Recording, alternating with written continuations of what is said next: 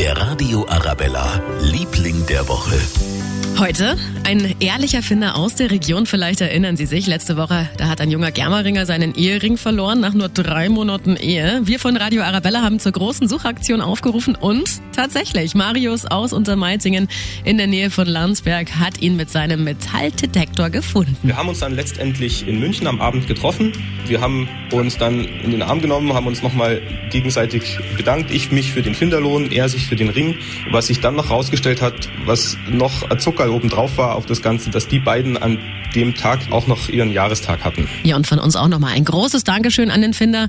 So viel Hilfsbereitschaft ist wirklich nicht selbstverständlich. Der Radio Arabella, Liebling der Woche.